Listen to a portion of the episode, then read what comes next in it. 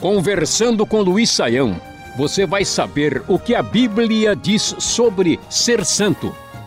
Muitas pessoas estão preocupadas se o que fazem desagrada a Deus e as contamina. Que cuidados devemos ter para não provocarmos a ira do Todo-Poderoso?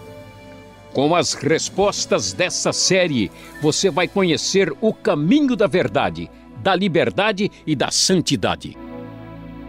Hoje o programa vai tratar de questões mais complexas que envolvem os santos. A Gessecleia da Bahia sabe que Deus conhece os nossos pensamentos e assim nos santifica.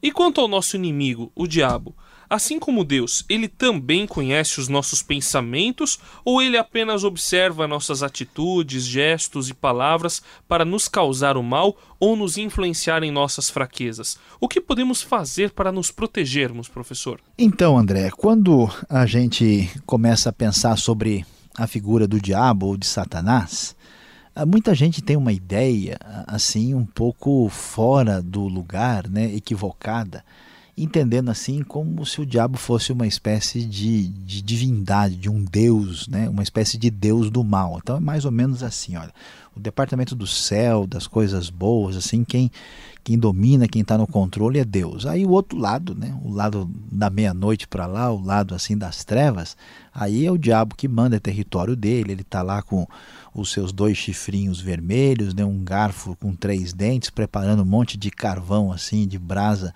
para jogar no pessoal, e ali é o departamento dele. Mas longe, né, longe, longe da verdade essa imagem assim popular. A Bíblia vai nos apresentar uma ideia de que Satanás é simplesmente uma criatura, ele é um ser limitado, tá certo que ele é um anjo poderoso, né? a Bíblia vai nos dizer lá em Lucas 10, versículo 18, né? Uh, que Satanás caiu do céu, a gente vê que Satanás está debaixo do domínio do controle de Deus quando a gente lê o livro de Jó, especialmente os primeiros dois capítulos, uh, e que então essa criatura que se tornou rebelde e é má, é, tem uma capacidade de ação, ainda que poderosa, quando a gente compara com o ser humano, bastante limitada por Deus. Então não existe nenhuma sugestão, ideia uh, ou qualquer assim mínima uh, ilação que se possa tirar de algum texto bíblico que Satanás tem acesso ao pensamento das pessoas. A gente sabe que ele é poderoso, que ele tenta, que uh, ele conhece uh, as fraquezas, que ele luta uh, de uma maneira até absurda, porque ele já está derrotado, mas não podemos jamais imaginar que aqueles atributos que são pertinentes e particularmente ligados a Deus, como a sua onisciência, como a sua a onipotência né, e até mesmo a sua onipresença, como se Satanás tivesse acesso a esse tipo de coisa. Então, de fato, ele observa o que a gente faz, o nosso gesto e, e as nossas palavras e pode é, nos influenciar e nos prejudicar nisso. Mas nós não temos nenhum receio de Satanás ter acesso ao nosso pensamento. E aí vem a pergunta né, que a, a Gessicleia faz: como é que a gente deve fazer para se proteger disso. O conselho objetivo e claro da Escritura, assim, inequívoco, nos diz que a gente deve uh, resistir ao diabo. Quer dizer, quando você tem uma luta, uma pressão, que você não deve entregar os pontos, resista que no final ele vai fugir uh, de vocês, que é o conselho que nós vamos uh, encontrar na Escritura. a gente vai eh, descobrir também a, a, realidade de que Efésios capítulo 6 nos afirma que há um negócio chamado o dia mal. Né? Esse o dia mal está ligado com uma luta que envolve uma batalha não só contra o diabo, mas com as outras forças do mal, que são chamadas de principados e potestades. E aí existe lá a, a armadura da fé né, que envolve é, especialmente as virtudes ligadas à salvação, que aparece como capacete, que aparece como escudo, que aparece como os pés calçados né, para o Evangelho da Paz e a própria espada do Espírito, e o texto complementa com oração. Então, é uma, é, a maneira é a submissão a Deus, a resistência ao diabo está devidamente aparelhado aí com o conteúdo do Evangelho. Não é preciso, André, e fustigar lá Satanás e arrumar e meio chamar ele para briga, né? A proposta da Bíblia não é essa e a gente então precisa estar aí alinhado com Deus e submisso a Deus, que é a maneira correta de estar uh, protegido uh, de acordo com a Escritura Sagrada.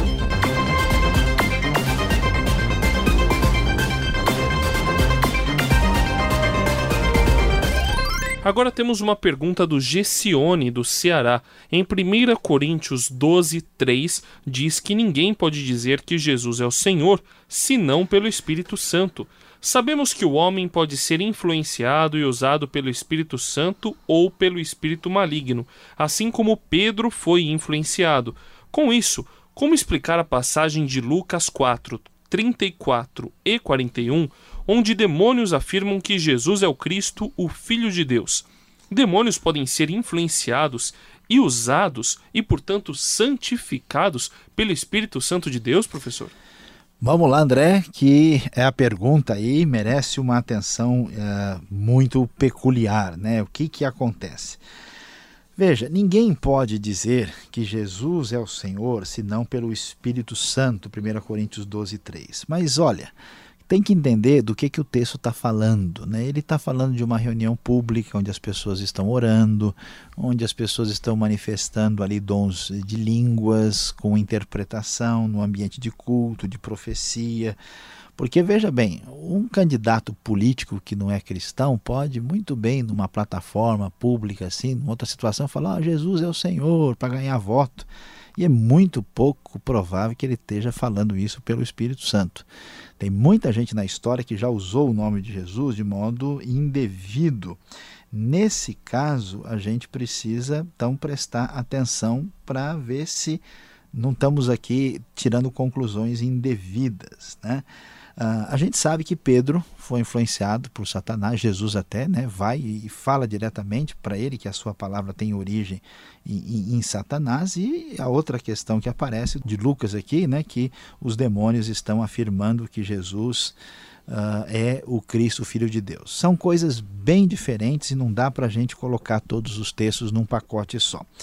É verdade que uma pessoa uh, que é uh, cristão, num momento de fraqueza, debaixo de uma luta espiritual de opressão, pode sim ser influenciado uh, por algo que venha do mal e diga coisas aí que não pertencem a Deus e que são de inspiração uh, diabólica, como se, fosse, como se fosse uma espécie de seta do inimigo.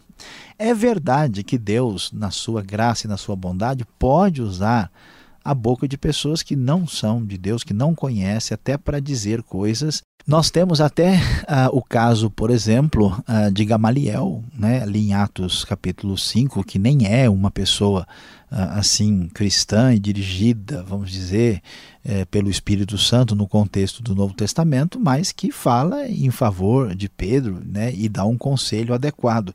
Então é possível uh, que as coisas sejam entendidas assim.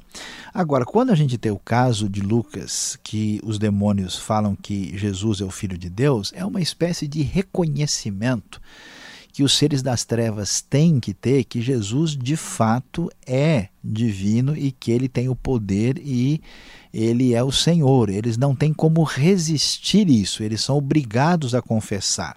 Isso não significa que os demônios estão assim tocados pelo Espírito Santo, falando: não, olha, agora nós resolvemos reconhecer que Jesus é o Senhor e vamos levantar a mão que vamos lá para frente, né?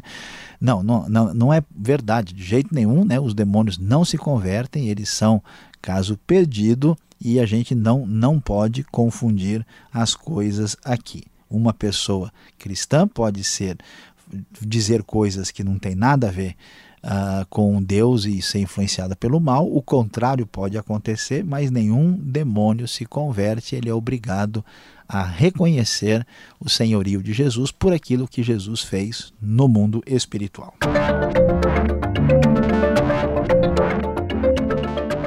Vamos terminar com a pergunta que o Augusto enviou por e-mail.